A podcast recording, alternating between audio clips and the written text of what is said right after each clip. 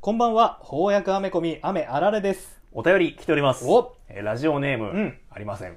あどうもどうもありがとうございます。はいえー、孝太郎信彦、いつも楽しく聞いております。仮面ライダーブラックサンですねおあの二人が一緒にラジオしてたらちょっと面白いね。そんな未来もあったかもしかれねもしれない。えー会社を休んで、ブラックパンサー、ワガンダフォーエバーを見に行ってきました。素晴らしいいい最身分だな。社会人のあるべき姿ですね、えー冒頭から現実での出来事をうまく脚本に取り込んでいました、うん。えー見てる側も現実でのチャドウィック・ボーズマンの死と、えーティチャラティチャラの死が、えーごっちゃになって、えーミッドクレジットまでどちらの理由で悲しんでいるのかわからなかったです、なるほど。えーうまいことやってるなと思いました。人の死を利用しているようでひどいような気もしなくはないですが、うん。点々点そういえばネイモアは自分のことをミュータントって言ってましたね。X メンデルデル詐欺はいつまで続くのでしょうか。なるほど。ではこれからも楽しみにしております。とうん。いうことで。なるほど。お便りありがとうございまあした。りがとうございました。そうね。まあちょっと先に言っといていい、はいはいはい。あの結構今週さ、うん。仕事忙しくてさ あのだいぶヘトヘトな状態うんうん。で見たからう、ん。ちょっと辛口かも。あー私も実は先ほど映画を見終わってきたばかりなんで、うん。正直細部へとの記憶とかだいぶ曖昧なところが 映像に圧倒されてしまったので、まあ、これから映画の話とかね、うん。いろいろネタバレをしつつ、うん。またいつものようにアイカムの紹介もしていくんですが、はい。まあ、なかなか、うん。えーネタバレもしちゃったりするので、はい。お気をつけください。はい、そしてちょっと辛口なことも言うかも。う、ん、あのちょっとあらかじめ言っとくと、うんうん。基本的にはすごく楽しく見れた。はいはいはい。とい一方で、うん。まあもうちょっとこの辺こうだったらよかったのになと思うところもなくなかったんでああなるほど。そのなんだろう面白かったところと、うんうん。そのもうちょっとこの辺がっていうところが、うんうんどっちが出るかわからない。う んおー。だからあのこのラジオを聞いて、うんうん。あんまり面白くなかったのかって思われたくないから、うんうん。今言っとくね。ああいや面白い映画だったと私は思いますよ、はい面白かった。私は好きですよ。ですね。はい。あのやっぱ今お話の中にあったように、うんうん。初代ブラックパンサーの役者さんねチャドウィック・ボーズマン。がお亡くなりになっちゃったので、はいはい。あのもう冒頭からねうん。それそういう感じでやってましたね。そうだね。あのいつものマーベルいろんなね、うんうん。MCU のシーンがさドゥンドゥンドゥンドゥンドゥンドゥンドゥン全然違うな音楽まあこう連続でこう映し出されるねいつものシーンがありますがあっがたけどあの全キャラ、えーブラックパンサーにブなってましたね。ラックパンサーになってましたね、うん。まあ、本当に追悼映画っていう色はやっぱり前面に押し出してましたね。それに脚本の中でもね、うんうん。あの初代ブラックパンサーが亡くなったっていうお話になってたから、うんうんうん。確かにあの今お便りにあったように、はいはい。現実とその虚構がまあ高いレベルでこうなんつうの？メメタ的なレベルでリンクしてましたよね。確かに、まあ、追悼映画といえば、うん。まあ、カンフー映画のさ、はい。ブルース・リーの死亡遊戯ってあるじゃないですか。あああるね。あれはまさにブルース・リーが、まあ、亡くなった後に作られた映画でさ。あれ死亡遊戯って塔登ってくやつだよね。そうそうそうそう。クライマックスのアクションシーンだけ撮ってて、うん。あとはもう何もないっていう状態で亡くなってしまったので、まあ、スタッフが集まってこうなんとか形にしたってはいいうはいはいはい映画ではいまあ日本ではあれ結構ヒットしたらしいんですけど、まあ、そんなに面白いかと言われるとう。ん、まあ、評価の難しい映画ですよね。あ俺でも何回か見た気がするな。うんうんうん。あの塔のシーンとかねやっぱめっちゃ面白いんだけど、うん。まあ、トータルで見ると、まあ、ムムムっていう感じもあるし。だっけ？そうかそうか。あれも、まあ、映画のストーリー的にはブルース・リーがまあ死んだっていうのを一つうん。の、まあ、テーマにしていて、はいはいはい。実際にこの葬儀のシーンとか、うん。現実の映画を映像とか使いながら作られた映画だったんですけど、まあ正直あんま面白くなかったんですよね。はいはいはいはい。だからまあ現実にリンクするからといって、まあ、面白さとには直結しないんだなってのはそれちょっと思ったんだけど、うん。その今回、うん。まあ、ブラックパンサー2が出ます。で、ブラックパンサーの死後の話ですってなった時に、はいはい。あこれどうなんだろうなっうんていうのは一瞬の不安があったのが事実ですね、うん。うんうんつまり、うん、なんて扱い方によってはもう本当に大失敗する可能性のある題材だと思うので。うんなるほど。でもそういう意味では個人的にはうわうまくやりきったなっていう気はしたかな。なるほどね。うん。うん。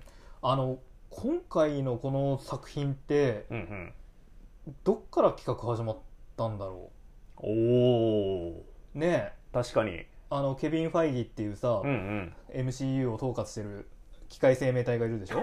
うんうん。があの計画を立ててるわけじゃん。先々まで。そうね。だいぶ先まで決めてるっぽかったもんね見てると、でこのタイミングでだから本当だったら、うんうん。もしかしたら我々とは違う別のアースでは、うん、そのチャドが生きててああそうね。あのブラックパンサーまあ普通のブラックパンサー2が作られていた可能性もあるかもしれないってこと？あるかもしれない。うん。そこではじゃあネイモア対そのあのブラックパンサーっていうの戦いが描かれてたってパターンもありそうだね。あったのかな、確かにいずれは、まあ、世代交代せざるを得ない、まあ、もちろん生ものの俳優を使ってる以上あると思うんだけどさすがに2作目ではっていうところはあったとは思うからうね、ん。そうね。あの難しいですよね。やっぱ生もののね本当に生きてる人間を使ってるこの実写はさ、やっぱりその役者さん役者さんがね亡くなってしまうことって往々にしてあるわけだから、はいはいはい、なんかでも死亡遊戯ブラックパンサーワカンダフォーエバー、うんうん、い他になんかそういうのあったかな？絶対あるんだよやあると思うね。なねやっぱりそのカリスマ性というかすごく人気のある俳優とかだったら、当然それに合わせたキャラクターも絶対いるはずだから、うん。作られるとは思うけどね。特撮とかでも絶対ありそうな気がするんだけどちょっとパッと出てこないな。こういうのあるよっていうのがあればお便りぜひ待ってます。いただきたいなとうんうん。思います、追悼映画系ですね。そうそうそうそう。追悼映画系ね。うんあのまあ今回はあえっ、となんだっけ X メンはい。デルデル詐欺。デルデル詐欺、うん、詐欺。詐欺ってことはないけどあの予告でもねネイモアが、まあ、今回はヴィランというか、うんうんうん。あのワガンダと敵対するぞっていうのははいはいはい。CM でもねよ、えー見せてたので、うんうん。ネイモアといえばねこの前やった「アベンジャーズ VSX メン」でも X メン側でね戦ってましたね。大活躍というか、まあ、悪い意味で大活躍 大暴れしてましたけども。X メンとのつながりも広いいやたたつながりも強い、うんやっぱキャラクターですからね。ね。ただ、うん。あれミュータントっていう言葉は出てきましたねやっぱ。言葉は出たね言ってたね、あのいわゆる水星人？うん、うん。水に住む人たちの中でも彼はちょっと違ちょっうと違う。特殊な。足首に羽が生えている。生えてるっていうキャラなんだ。あれはマジで生えてたんだ。っていうう感じでしたね。それを考えるとやっぱミュータント今後ね、まあ、出てきてもおかしくない、まあ、これまでの映画でもちらほらちらほら名称ね自体は出てきているから。えっとミズ・マーベルでねカマラちゃんもミュータントっていう言葉使われてましたよね。使われてたね。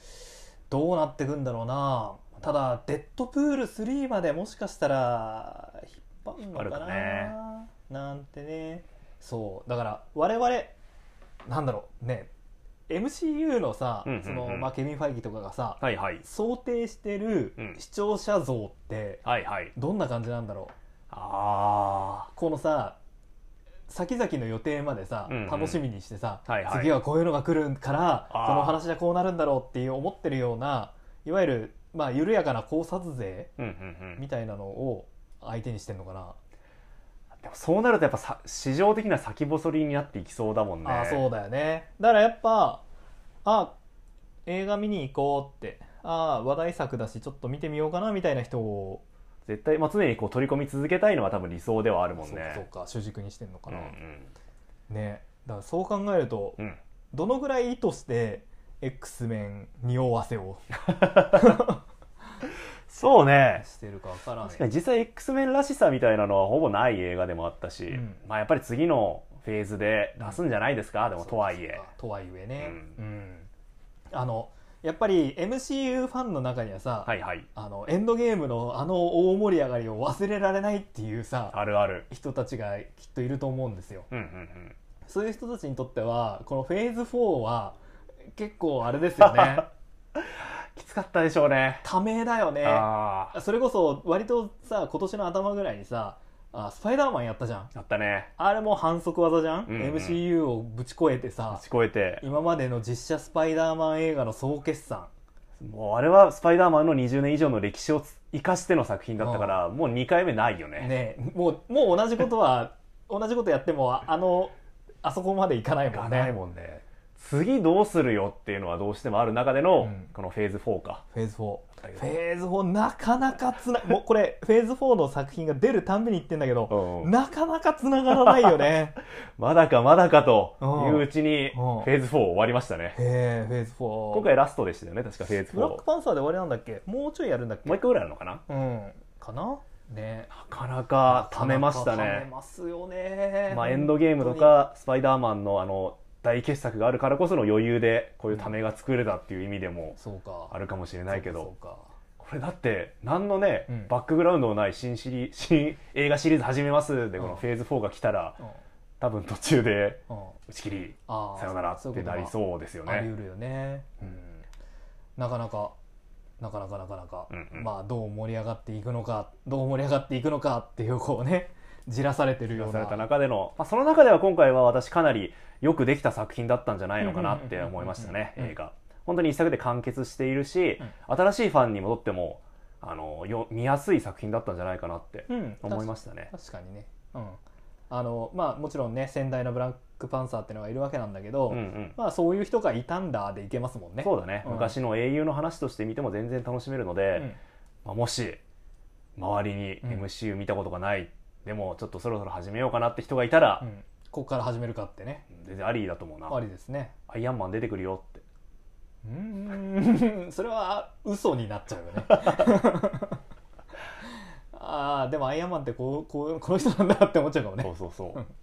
はい、ということで、はい。今回は、えーブラックパンサーワガンダフォーエバーと,、えー、と同時期にですね同時期にじゃないか、ちょっと前に、えー合わせて翻訳された、えーブラックパンサー黒豹を継ぐもの」というコミック。こちらもですねもうタイトルで黒豹を継ぐものでわかると思うんだけど、はいはいはい、えーブラックパンサー継承の物語となっているので、はい。ちょっとその映画とコミックを、まあ、なんとなくこうね比較しながらしながら読んでいけたら。なと思います。コミックは電子で買えます。はい、というわけでまだ未視聴未読の方はぜひまたね読んでからこの続きを聞いてください。じゃあこれからはネタバレしながらはい。話していきましょうか。そうしましょういやー久しぶりにうん。ワガンダ旅行を楽しめたなっていう気がしましたね、ワガンダ行きてーって思いました。そうね。相変わらずの謎の。あのなんか多幸感というかさ、うん。なんかめっちゃいいよねワガンダって。あそんなに好きなの？なんか科学の科学と伝統の国ワガンダみたいな感じで、うん。こうルルブルルブじゃねえや。世界の歩き方とか売ってそうなイメージがあるわそうです要は最先端技術と、まあ、はい。伝統への、はい。えーまあ、配慮みたいなのがすごくこう共存しているし、うんうん。まあ音楽も文化もファッションもさうん。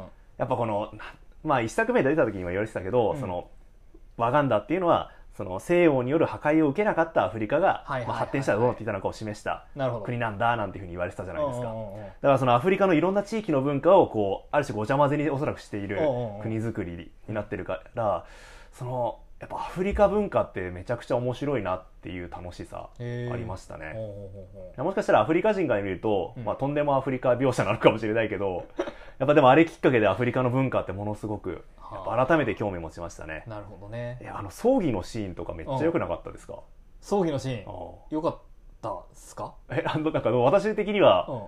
あなんかなんというか全然こう違う文化違う宗教を信じているうん。超大国があるとしたら、うんうん。確かにこういう風になるのかな。ああなるほどね。結局大国って今言われ現代社会で言われてる国のうん。文化とか宗教ってうん。おおむね知ってるじゃん、ああまあそうねえっ、と、うんいわゆるそのヨーロッパから始まった西洋キリスト文化圏が強いもんな、そうし、まあ、そうでなければまあイスラム系あかあそうか。みたいな感じになってくるけど、うん。エリザベス女王が亡くなりましたっつって、うん。葬儀がどうなるかって、おおむねなんとなくさ。確かにあの見た映像で見た感じ、んうん。まあそうだよなっていう感じだったそうねそうそう、まあ、その想像力の外側にはいかないけど、はいはいはい、まあ、今回の葬儀もう、なんだなんだっていうかなんというか何をしてるのか全然わからないけどでもその痛む気持ちみたいなものがすごく伝わってくるなるほどね。名シーンでしたね。なるほどなるほど。そうかそうですね。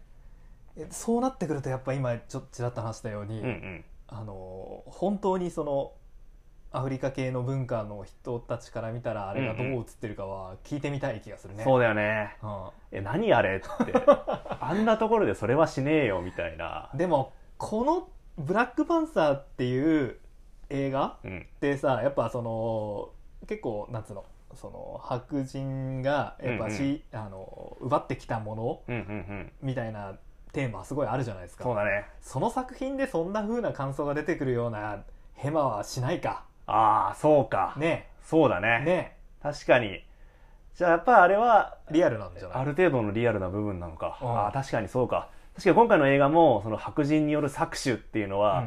もう意識的に描かれてましたもんね。そうだね。あのワンも、うんうん。えっ、といわゆるアフリカで育った黒人と,、えっとアメリアカで育っメリカ系アたフリカンとアフリカンアフリカンですよね。そうそうそう。の。対立っていうかその、はいはいはい。認識の違いみたいなのがうん。ちょっとテーマとして描かれてたじゃん、で今回もアフリカ、えー、と白人に作詞された、えー、とアフリカと,、えー、となんだまあ、っけ西洋中心の、まあ、国際社会っていう感じですよあそうね。ねっていうような形でね描かれてたんで。国際協調っていうのは所詮は、まあ、西洋中心主義の価値観でしかないんだっていうのをこううん。冒頭に持ってきたのはすごくこう政治的なメッセージというか意識的だったろうしそうだね。ビブラニウムの独占は国際協調を妨げるんだうん。と言いながら、まあ、そこを襲っていたりみたいなさ、でも確かにそういうやっぱりある種のメッセージ性っていうのは1から引き続いて描かれてましたよね。ありましたね、確かにそう思えばやっぱり葬儀のシーンとか、うん。あるいは踊り、うん。文化うん。ああいったものへの配慮っていうのはかなり細々してるのかもね。してるはずだししてなきゃもうそれはもう嘘だよね、確かに。うもう何も信じられなくなるわ。ん、ね。ごめんあのそういう意味では、うん。葬儀のシーン、はいはい。すごく良かったと思います、うんうん。あの俺棺がさはいはいはい。あのこう宇宙船っていうか飛行船にさ、うんうんうん。こうスーってこう吸われていく アブダクション出棺、はいはいはい。アブダクション出棺がさアブダクション出棺だなって思いながら見てたからさ そこの話かと思っちゃった。あーあれもねあれもなんかきっと宗教的な意味があるんでしょうかね。あれなんかセレモニー大事なセレモニーなんだよねきっと。ねえ。2回あったもんね。二回やったもんね。ティチャラとあの女王で。あれはあるあるなのかななアどこど世界出世界のあるあるなんだろう。やっぱアフリカ文化我々知らないじ知らないいゃなですかからね。例えばそっか棺をこしだからありえないっていうのもやっぱ失礼な話だと思うんですうよね。川に流すとか船に乗せるとかそういう日本だったら燃やししちゃうけど、うん。でもアフリカのどっかだったらそれをアブダクションするのがうん。当然の文化としてそういうのがあんのか。あるかもしれないから、あー。あの後どうすんだろう。そのねえアブダクション飛行船に積んだ後、うんどうすんだろうね。僕はやっぱ持ってくのかな、ね。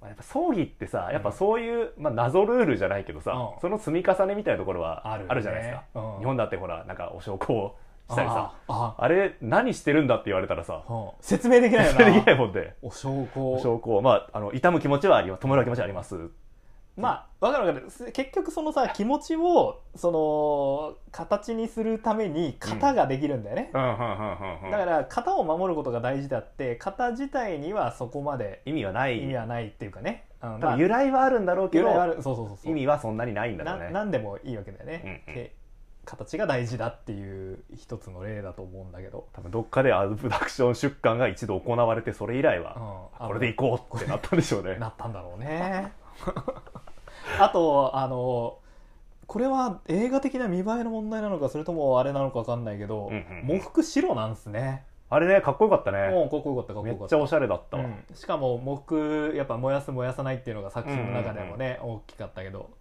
白なんだなって。確かに、まあ、ブラックパンサー、まあ、衣装が真っ黒だったっていうのもあるし、うんうんうんやっぱ喪服の白がすごく映えますよね、うん。あとはファッション全般やっぱすごく魅力的ですよね、はいはいはいはい。みまあせみんなさ、うん。あのなんつうんだっけ、えーパリコレかっていうぐらいすごいおしゃれな。めちゃくちゃおしゃれでしたよね。衣装着てましたね。いやあれやっぱかっこよさですよね。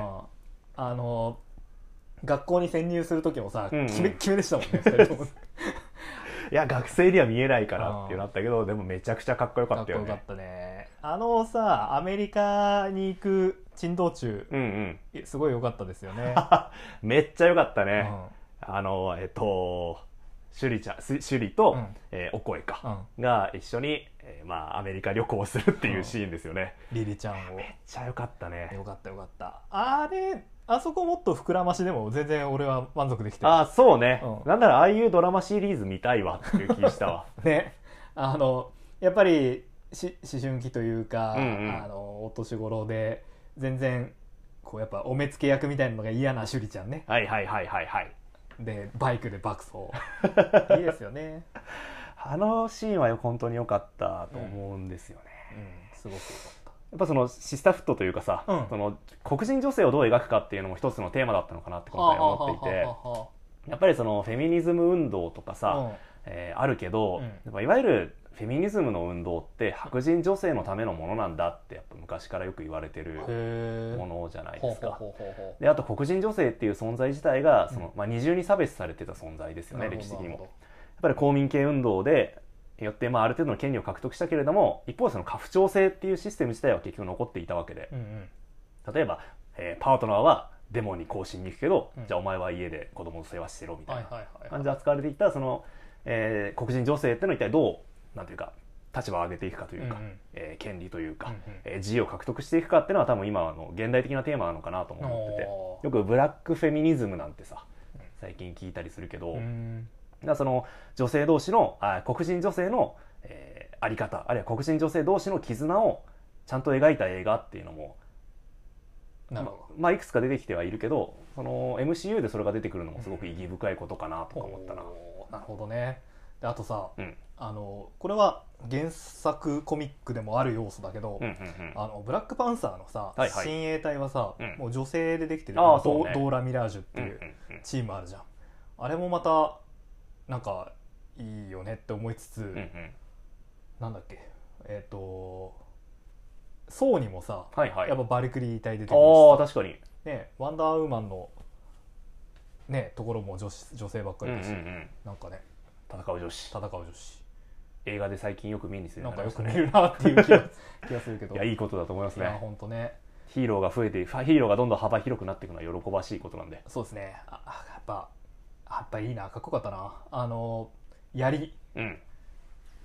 なんかあそこでも伝統ありましたね、うん。その あ双剣ね。双剣を使うとして新しい武器を使うと。あなんだそれはと。やっぱ槍が一番いいんだ。一番高貴な武器だと。と優雅だし。殺 殺傷力も高いっつってやっぱ中でもいろいろあるんでしょうね、うん。そういうの。あるそうでもそういうなんかやっぱ多層性っていうかさ、そのワガンダにもいろんな人がいて、ワガンダにもなんか窮窮屈な思いをしてる人もいれば、みたいなのもまあリアあリティね。ワガンダにいる女性にもやっぱいろいろうん。生きづらくしてる人もいるんだなみたいなのあってよかったね、ええ。やっぱりさ結構伝統大重んじるっていうところがワガンダの面白いところじゃん、その先進的な技術と伝統っていうのが、こうこの2つが共存してるのがワガンダの造形の面白さだと思うんだけど、はいはいはい。やっぱ結構その長老が認めないみたいなセリフとかあったあー。なんか長老の意見をものすごく大事にしてましたよね。りしてね。やっぱ暴力だけではないでしょうね。うん、うんやっぱその年長者への対する敬意というか、やっぱアズガルドとは全然違うなって思いましたね あそこは完全な王政じゃないですか,、そうね。王が言うならみたいなところあるけど意外と、うん。まあ、部族間のこう折衝というか交渉を大事にする文社会なんだなと思ったな、はいはいそうですね。なんかあ話変わっちゃうけど、マンエイプめちゃくちゃいいキャラじゃなかったですか？おおゴリラのお兄さん。ゴリラのお兄さん。かっこよかったね。かっこよかったですね。なんかあの意外とインテリだということも発覚し本を読まないとでも思ったか。山奥に住んでるから本を読まないとでも思ったか。本読むんだ。そのなりでって思っちゃったけど。これこそが偏見か。そうだね。うん。やっぱ本読むんだよみんな。本読むんですね。なんかワンだと結構さかませではいはいはい。作中でも脳筋とかようんうん。ね呼ばれてましたけど。めちゃくちゃいい兄貴分をしてましたね。ね白深かったですよね相手がその敬意を置いてる神みたいなものをうんうん。殺したりしたあら、そうだ。ほらもう永遠に戦争になるぞっていう。終わらないんだって言ってたね。あれは最後にさ、うんうん。その首里があの守るべきものは国なんだってことに気づくうんうんうん。ために絶対必要なワンステップだったわけだからなんか めっちゃいいキャラだった。さすが森の賢者って感じですよ本ね当だよね。ゴリラ伊達じゃない 確かにゴリラの衣装を身につけるってうん。かなりハードル高いよね。そうね。ゴリラと並び立つ力を俺は持ってるぞって。うん。すごいよね。うん。アメリカ人ゴリラ好きじゃん？うんよくね よく見るね。ね。ニューヨークで見たことあるわ。そうそうそう。あのアメコミのヴィランでさ、うんうん。何人賢いゴリラいるんだよっていう。そう。めちゃめちゃくちゃいますけどもヴィラン大集合で大体ただの猿がいるっていうのはあるあるですね。あるあるだけどあのなんだっけ「トランスフォーマービーストウォーズ」っていうん CG アニメも主役はゴリラでしたからね。あビーストウォーズ2は日本が日本で作ったんですけどあ、アニメ、主人公は白いライオンでした。へえ。国民性出てるんだろうなって思うよね。確かに、うライオンは確かに日本の衣装でよく見る気はするな、ね。まあ、合体ロボのお腹にはライオンいるイメージあるし、胸にね 胸にがいるイメージありますけど。ああ確かに。ゴリラってなんかあれじゃない？日本だとちょっと面白にならない、ゴリラ。そんなことない、うん、ああまた振りが効いてる動物だよね。あの小学生とかさ、うんうん。あのちょっとこうごつい先生とかは、はいはい。あだ名ゴリラってつけとけ。とりあえず人を受け取れるみたいな、あるある。うん。田山硬いを見たうん。らゴリラいじりしがちみたいなあれだよね。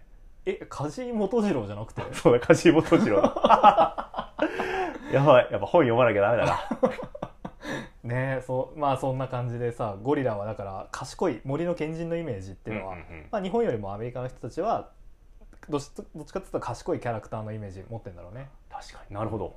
だから今回は、ま、マンエイプうんうん。ゴリラの面目役所でね インテリ部分も見せられましたね。単なる脳筋ではないんだっていうことね、あとあの今度ねはいはい。えっ、とドラマ化が決まってますかね「アイアンハート」おアイアンハートえーリリちゃん。リリちゃん。出てきましたね。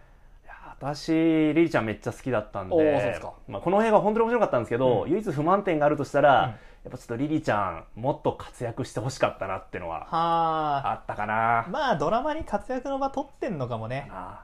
なんかめちゃくちゃ魅力的なのになんか後半に行くにつれてどんどんどんどんこう影物語上の影が薄くなっていくのがそうね。ただ助けられるだけの女の子みたいになっていくのがちょっと、確かに。まあ、最後に確かに戦ってくれるんだけどもうちょっと絡んでほしかったかな、ぶっちゃけ、うん。その、えっと、ワカンダとタロカンの戦いにうん、そんなに関係まあきっかけなではあるんだけどそんなに関係なかったもんね。そうね。だってワカンダのために戦う必要は彼女にはないわけだから確かにね。そういう意味では。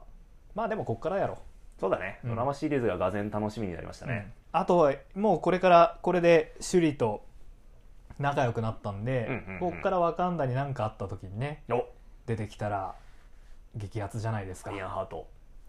ちょっとアイアンマンのオマージュたくさんしてましたね。ああオマージュしてましたね。なんかこう鉄板ぶったたいて、はい、あのアイアンマン1の最初のスーツ作った時のあれシーンを一緒だよね。思い出しましたね。鉄板叩く音が響く中でみたいなのがあったしあとはものすごいこう高高度に飛び上がってうん。ドローンと戦うみたいなのも、あれもアイアンマン1であったそうですね。ですよね。あの高く飛びすぎてうんうん。落ちちゃうっていうのは落ちちゃうっていう。1でもありましたね。あれやっぱオマージュですよね。そうだね。あのコミックではうんうん。リリちゃんはアイアンマンスーツを手に入れてそれをこう自分で解析リバースエンジニアリングしてうんうんうん。まあアイアン自分用のアイアンマンスーツを作るっていう天才少女。ほんでまあなんだっけシビル・ウォー2の2以降あの昏睡状態に陥っちゃったじゃないですか。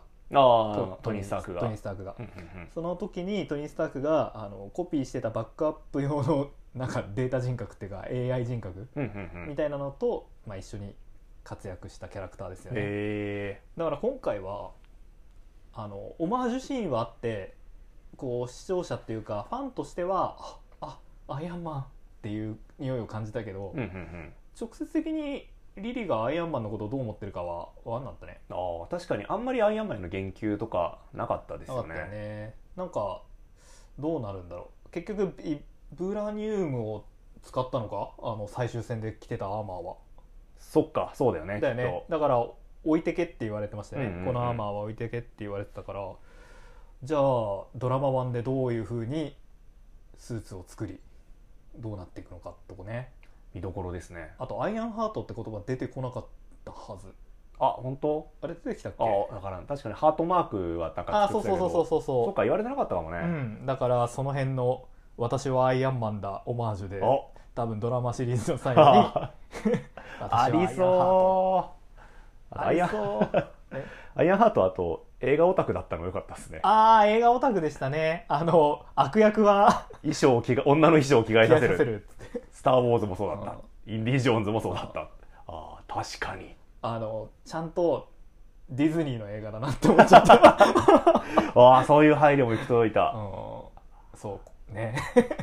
スポンサーに優しい、いやいいキャラしてるしだからドラマシリーズ楽しみになっちゃったな、うんいいですね。なんかどんな風にも物語転がせそうな感じするよね。今回の作品で出てきた新キャラは結構みんな魅力的だったなと思うな、うんうんうん。あのネイモアも良かったですね、ネイモはうね、んいや正直最初見た時はう、ん、おおめっちゃネイモはそのままじゃんってあ思いましたね。ああ。やっぱワガンダとかさあ海パン男だ。海パン海パンや羽男じゃないですか、ワガンダっていう国自体がそのアフリカ文化をうまくこう取り入れた現代風にアレンジしたやつだしブラックパンサーの衣装も、うん。うんまあ、コミックスに準拠してるけど、うん。まあ現代風に変えてるじゃん。かかっこいいよね。っこいい。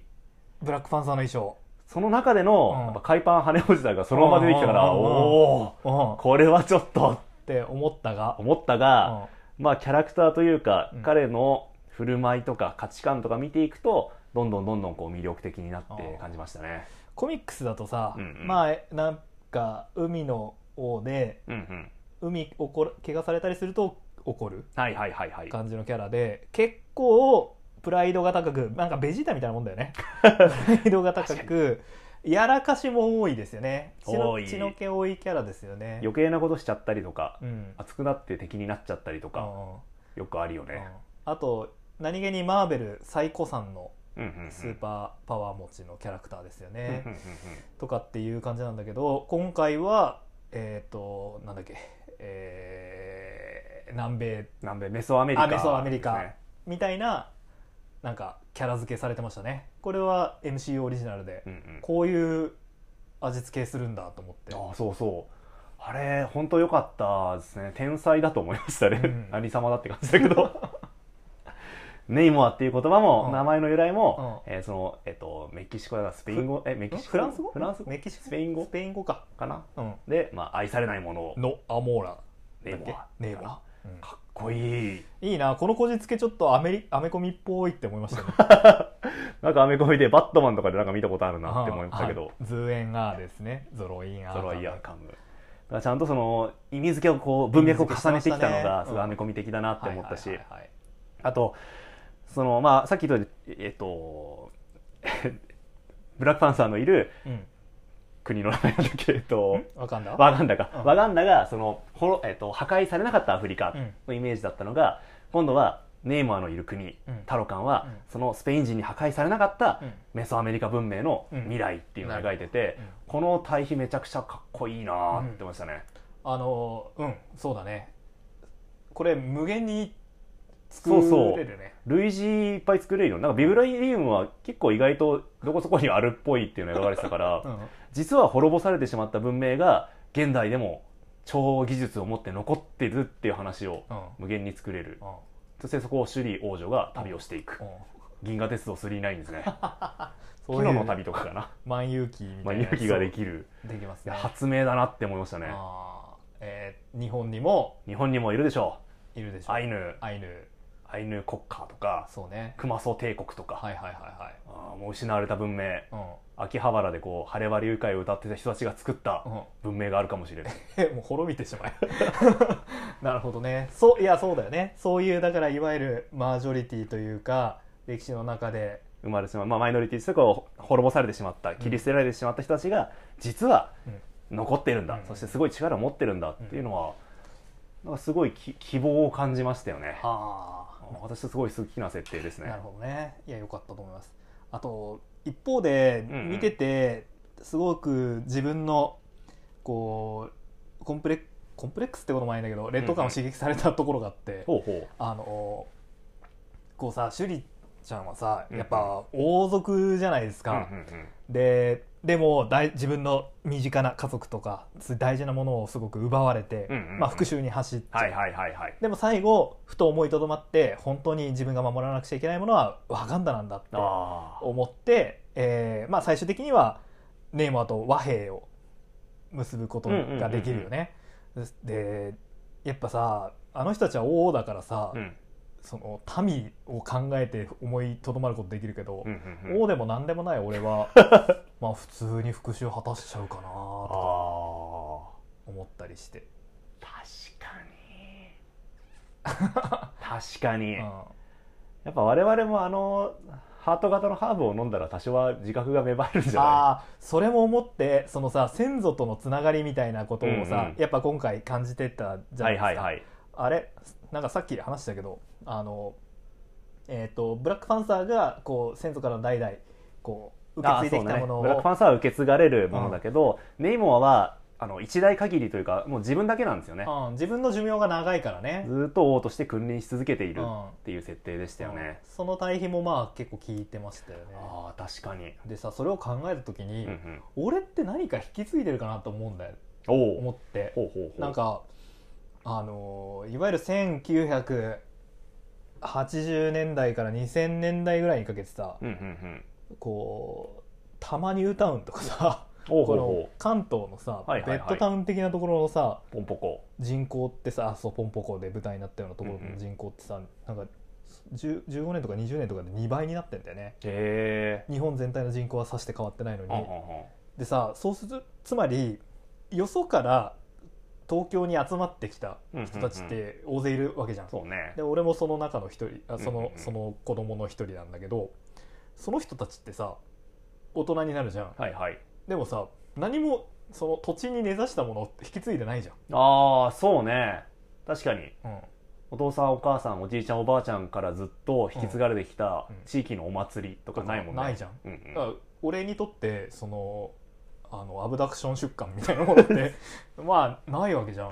そうだね。うん。うんわかる私もそういう感じの羊なんでなんかわかる気がします。でしょ？う、んうん。なんかすごい自分が根なし草というかさはあはあ。もし俺がこの作品と同じような展開になって、うんうんうん。こうハーブを飲むことになったとして何が見えんだろうなと思って。やっぱハーブの力を借りればうん。なんか得られるんじゃない？なんか得られるのかな？と。なんかなんかあんのかな？俺の俺の中にもその脈々とつながれてるものが。今回のシュリちゃんもハーブの力だけでは結局王の自覚は得られなあかったんですよね。ね。うん。まあ親戚のおじさんが出てきたけ お前俺に似てるなっていうあれだけど それだけではやっぱ満足できなかっ正月の集まりですよね。た このおじ嫌いなおじさんにお前俺俺に似てるなって言われてすごいショック受けるっていうシーンありましたけど、ありましたね。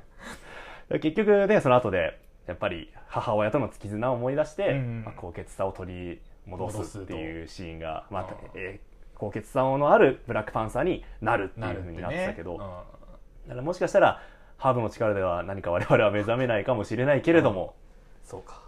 ある日急にうん。やっぱ極限状態に置かれるのがいいのかもそうねかそうか。槍とかで刺されたら自覚が芽生えるかもしれない。なんかさあのな小学生の時とかさ、うんうん。学校で歌舞伎とかあ小学生じゃないかもっと大人か、うんうんうん。なんか歌舞伎とか見に行ったりとかしなあるね。芸術鑑賞的なね。あそうそうそう知らねえよってすごい思ったあーうんうん。し、あの修学旅行とか行ってもなんかそういうさ伝統みたいなのを寺とかね。そうそうそう見るじゃん、うんうん。知らねえよって思ってたけど、思う思う、ね、ラウンドワンとか行きたいわって思ってたけどでもやっぱそういうその自分が何者なのかって考えることっうんうてんうん。大事なのかもね、あー自分のルーツどこから来たのかを。ねそうそうそうそう。自分が大きな流れの一部だって感じる瞬間。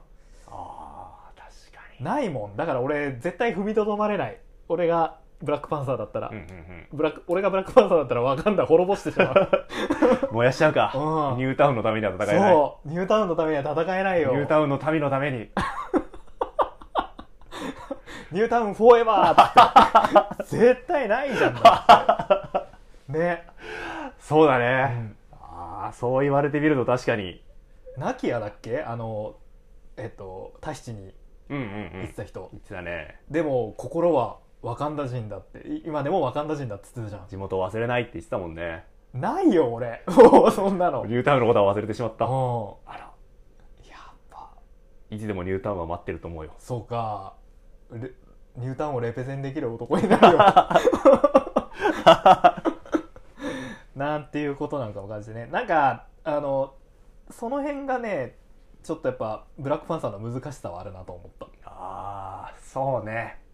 あのそのハーブ飲んでさ親戚のおじさんに会った時も言ったけどさ、うん。そのノーブルか、まあ、ビジネスか、はいはいはい高潔さを持つのかそれとも、まあ、手段を選ばず、うん。も仕事をやりきるのかう目標を実現するのが一番大事なのか、どっちかって言われてたけど確かに高潔さって求められても分からんなっていうのああそうなはんだよ。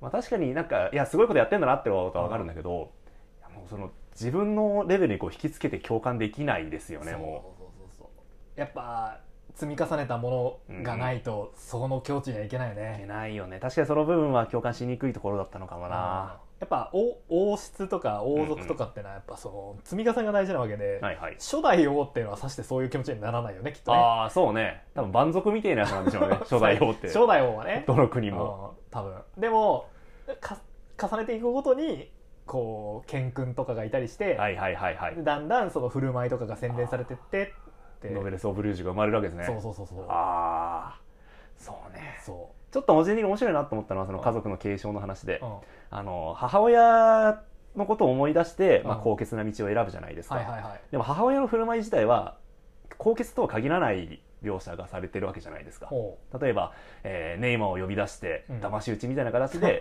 首里を助けたりですうとか、えーとまあ、国際政治の舞台に立ってこう戦ってたので多分正直者では当然いられなかっただろうし、はいはいはいはい。彼女自身のつまり母親のあるいは先祖の価値観とか先祖の振る舞いそのものではなくて、それを見てきたこう受け継いできた自分自身がどう思うかによって高潔さを獲得できるんだなっていうのはちょっと面白かったな。なるほどね。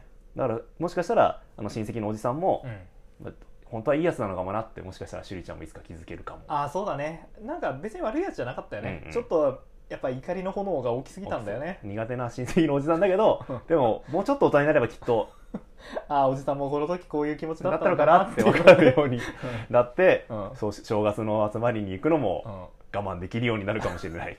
成長がねでしょうか描かれるかもしれないですね。さてコミックの話もちょっとしましょうか、はい行きましょえーブラックパンサー黒豹を継ぐものなんですが、う、うんうん、えー2008年のだったかな？作品ですね。だから結構、えっ、と前っちゃ前なんですが、うんうん。あのまあ今回のね映画に合わせて趣里ちゃんがブラックパンサーを引き継ぐという共通点があるんでね、えー今回扱うことになりました。ました。まあまずティチャラがうんうん。瀕死にうん。なります、もうボロボロです、うん。これさ映画見る前にはいはい。言っとこうかなと思ってたんだけど、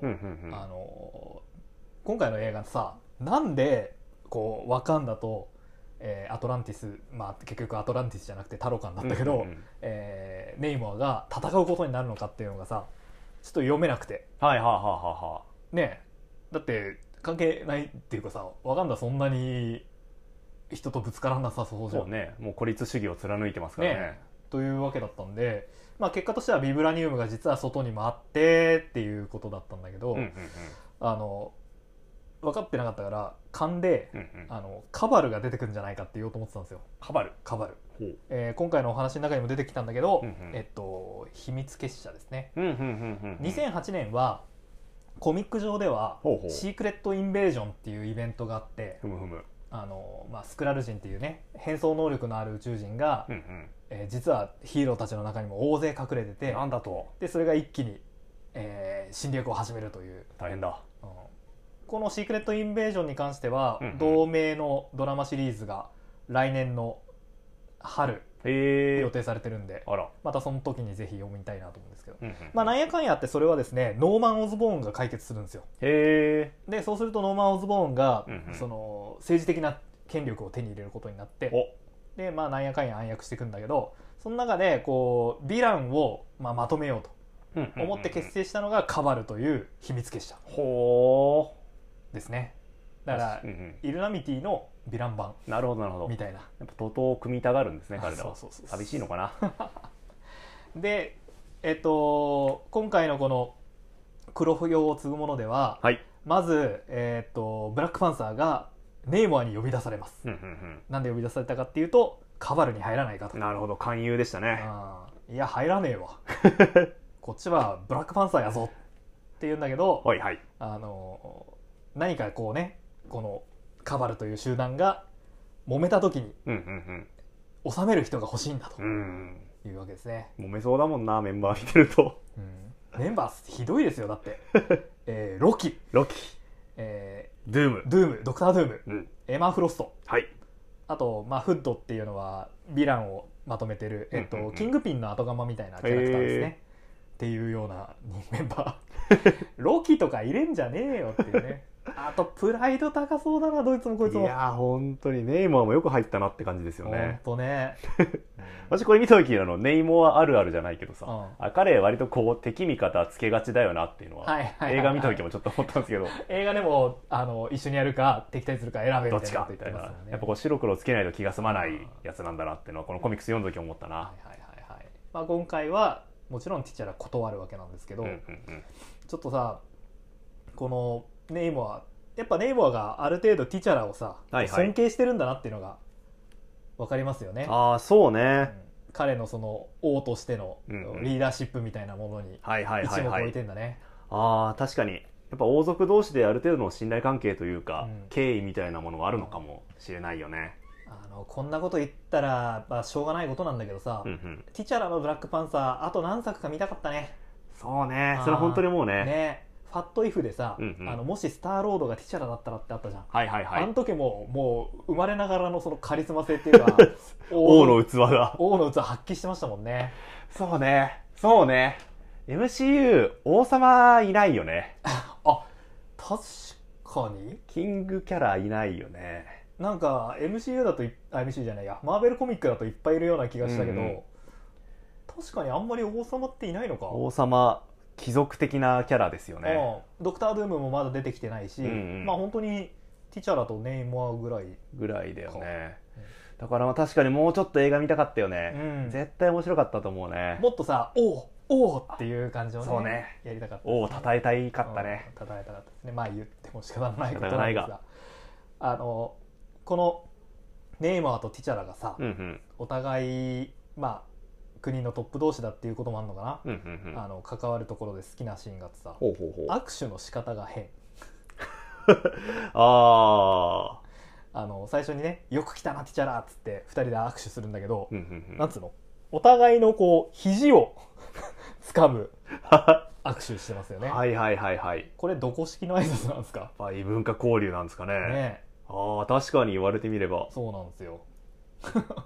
なんかでもこのシーン見てまあどっちのねうんうん。あ挨拶だか知らんけどこうお互いのバックグラウンドを尊敬してるんだなっていうそうね。やっぱ王としてのマナーなんでしょうね、うん。いろんな国の挨拶方法知ってるんだろうねきっと。ネイモアも。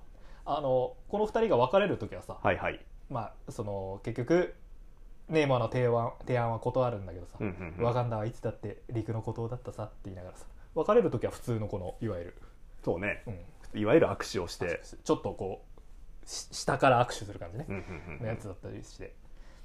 ね。ああ言われてみれば全然気づかなかったな。そうこの握手のシーン好きだなうんうんうん。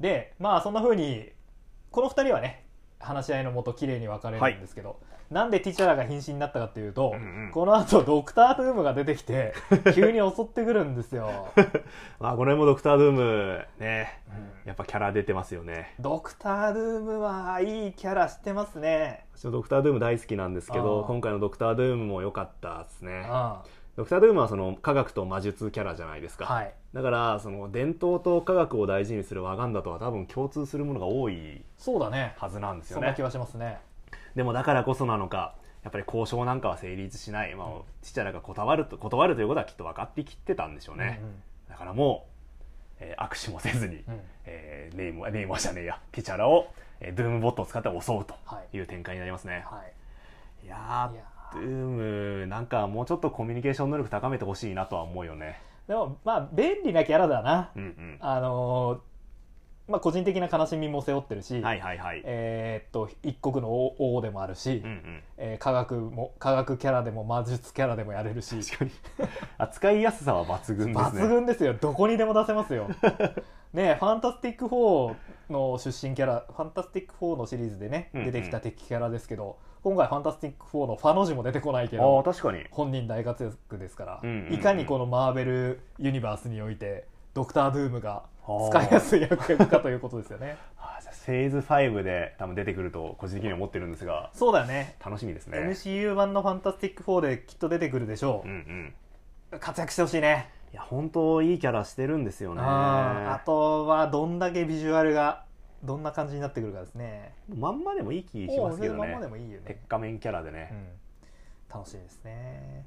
まあそういうわけで、はい。えー、と瀕死に陥ってしまったティチャラ、うん。うんえーただこのワードのワカンダ意外とやっぱいろんな部族がいてね、はいはいはい。それぞれが覇権取りを狙ってるから一枚岩じゃないんですよね、安定しないと、うん部族社会なんでしょうね、うんうんうん。いろんな部族が相談をして王を決めていくっていうスタイルだから。それこそ、まあバーンエイプとかもいるしね、うんうんということで、えーまあブラックパンサーが必要なんだと。うん。うん誰がなる、誰だ誰だ？誰だ？二代目ブラックパン二代目じゃねえや。次代ブラックパンサーは誰だと、でまあえー映画と同じくですね、うんうん。首里に妹の首里に白羽の矢が立つわけですね。で同時に同時並行で進むストーリーとして、うんうん。あのまあ、ティチャラも死の淵に陥ってるんだけど、はいはい。まあ、死んではないと、うんうん。ただ何手を尽くしても、まあ、助けることができない。じゃあどうするかってことで、えっと X メンのストーム。うんうん。彼女は、まあ、ティチャラと、えー結婚してると。うんうんうん。だからお妃っていうのが？女王なのかな？女王なのかな？だからこのストームが、えーワカンダの魔術師の力によって、えー冥界というか死者の国へ行って魂を取り戻すと。いやーまあ神話でよく見るあれですよね、配偶者が死んだら取り戻しに行くと。はい。大体失敗するパターンが多いんですが、はい。さあどうなるって感じですね。えー古事記にもありましたね。個人的にもありましたね、うん。あれもね残念ながらうまくいかなかったんですが。というやつですねこのやっぱドゥームボットの戦いこう、うん。メカニカルなドクター・ドゥームの戦いと、うん。やっぱ死者の国のこう怪物たちの戦い、ん。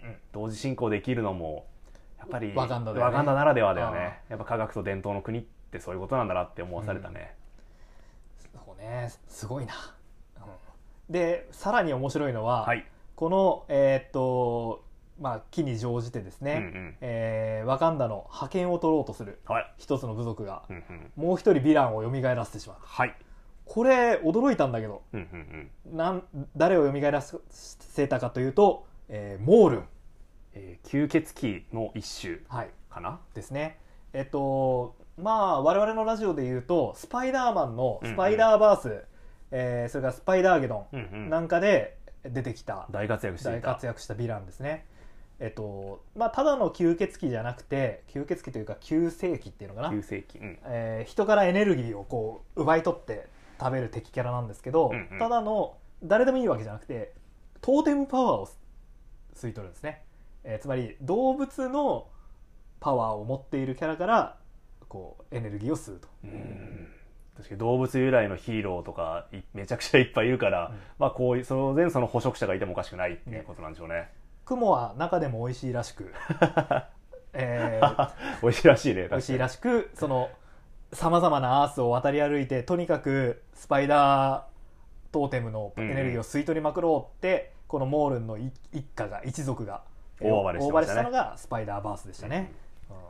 まあ、言われてみればブラックパンサーは部族社会かつ、まあ、当店部族ごとにこう動物をうん。崇拝している、うん。えー社会なのでまあモールにとってはいい餌場ですよ。いい餌場。うん。早速マンエイプとか襲われちゃうんですよね、はい。マンエイプコミックだとゴリラ感相当増してますね。ゴリラの毛皮を着ているうん。おじさんっていう造形なのでこれはね映画の方が良かったですね。これもこれでコミック的で好きです。確かに。ねあのやっぱ初登場のが古いキャラクターだと、うんうん。なかなかこああなるほど、ね。アップデートがなかなうビジュアルのか更新がなかなか難しいよね。全然違うくしちゃうと誰だよになっちゃうし。そうね。そのまますぎるとなんかちょっと子供っぽいというか、うんうんうん。ねそぐわない感じにギャグっぽくなっちちゃうもんね、うん。でね。まあそういう二軸でいくわけですね。ね。モールンとの戦い。そして死者の国での戦い。うん。うん？うん？うん？モールンを含むその魂を取り戻そうとする戦いと,、えー、と首里の、はいはい。えーブラックパンサーを継ごうとする試練というこのね、ね、二軸でいくわけなんですけど。あの同じようにやっぱ儀式によってね、先祖の霊というか氷の神か。はいはい、黒氷の神と交信する儀式を首里ちゃんは受けるんですけどお前はふさわしくないと言われてしまうんですね。あら。なんでなんで？うん、それはですね、うん。首里ちゃんが国を守るためじゃなくて自己実現のためにブラックパンサーになろうとしてるからなんだと ブラックパンサーなりてだ からそれはダメなんだね。ーそういうじゃダメなんでしょうね、うん。やっぱワカンダという土地。うん。ワカンダの民。ワカンダの文化。こういうのを守る気持ちがなければブラックパンサーにはなれない、これは映画とも共通でしたね、うん。自分の復讐のためではなれないしうん。自己実現のためにはなれないんだと。はい、神に拒絶されてしまうわけですうん。ね、そうね。まあただこの拒絶にももちろん意味があり。はい、そしてモールンが復活したこともなんやかんやうまいことうん、まとまり、まとまり。うん、このお話終わっていくわけなんですけども、まあ、ぜひ続きは買って読んでいただいて。いいて。ワガンダもやっぱブラックパンサーあワガンダじゃねえや、えーやっぱブラックパンサーのトーテムの力も吸いたがってますもんね、うん。やっぱ猫吸いとか言うもんねよく。猫飼ってる人こうね。あ猫水ね。ああれも急性の一種なのかもしれない。かもしれない。そうやってトーテムのエネルギーをね体内に入れてるんです、ね、入れてるのかもしれないですね。ということで。あのなんかこうね多分そのアメコミ史に残る、うんうんそう名作エピソードとかっていう感じじゃないとは思うんだけど、うんうん。非常に面白い一冊で。意外なキャラが意外な活躍をしていくって感じでしたねなんか今言ったようにその例えば「ドクター・ドゥーム」であったりとか、はいはい。えーモールンだったりとか、うんうん。そういうちょっとあのマーベルコミックスいろいろ読んできた流れで見るとあこのキャラとこのキャラが戦うんだとか、うんうんうん。こういう使い方すんのかやるなっていう感じを楽しめて、うんうんうん。なんかこういちょうどいいアクション映画あそうね。ちょうどいい本当に。を一本見たようオチのちょうど良さもすごいよね。な、うん、お家のちょうど良さもすごい。いいねっていう終わり方してくれるんで、うんうんうん。本当にさらっと読めて面白かったって思わせてくれる、あのブラックパンサーは映画がまだまあ一作しかないですし、うんうんうん。あとなんだろう。MCU でいうとシビル・ウォーとかで活躍したぐらいだからそうだね。ちょっとこうブラックパンサーワガンダ・フォーエバー見てブラックパンサーの活躍もうちょい摂取したいなとおう。思ったらですね、ぜひぜひこのブラックパンサー黒豹を継ぐものいいんじゃないかと。予備知識もそんないらずに読めああますもんね。いらないいらない全然全然。うん本当におすすめめですねさっぱり読めると思いますはい。ので、ぜひぜひ読んでみてください。はい。というわけで、えーブラックパンサーワカンダ・フォーエバーとブラックパンサー黒豹を継ぐものでした。ワガンダフォーエバーめっちゃ個人的に面白かったんですけど、うん。もう一個だけ気になることあったわ。はいはい。あのティチャラの葬式でさ、うん。MCU のキャラ全然いないなって思っちゃった。あウィンターソルジャーとかさ、うん。めっちゃお世話になってるんだから葬儀来なかったのかなって思ったわ。あ確かに彼の腕とかうん。結局ワガンダそうだった製最後まで使ってたもんね。うん、バッキーはさ出てきてもよかったな今回、うん。うん。なのであまあ、もしかしたらいたのかもしれないけどね。白い服着て踊ってた可能性もあるけど。なんかちょっともうちょっと絡み欲しかったかなっていうのがあったかな。そうね。やっぱちょっとトニーのねうんうん。が死んだ時はあんなにヒーローいたの。確かに。そう考えるとねまあいろいろあんのかな。入国しづらいのかな。入国しづらいのかな。うん。なるほど。でちょっと不満かな。なるほどね。俺はもうちょっとこう「ワカンダ・フォーエバー」って言いたかったですね。ああ王を称える気持ち。そうそうそうそう。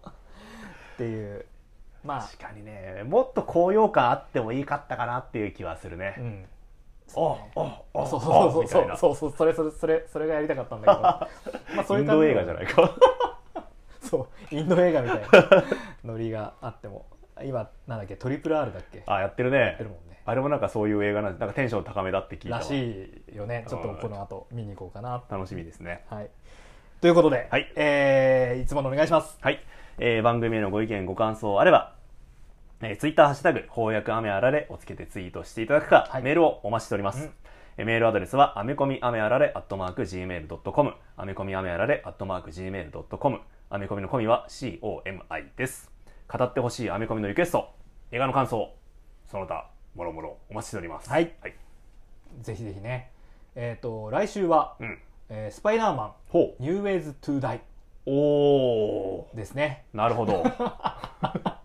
なるほど。あ今なんでこんな反応なのかっていうと、うん実はめちゃくちゃ前にもう 収録しててうんただこうね新刊とか、はいその映画とかがあった関係でまあ、もろもろずれ込んでしまった。ようやくお出しするという形になるんで、こちらも電子出ておりますので、はいぜひ読んでから聞いていただけるとはい、いいんじゃ嬉しいです。ないでしょうか、はいそしてその先はですね、うんうんあの今度は DC の。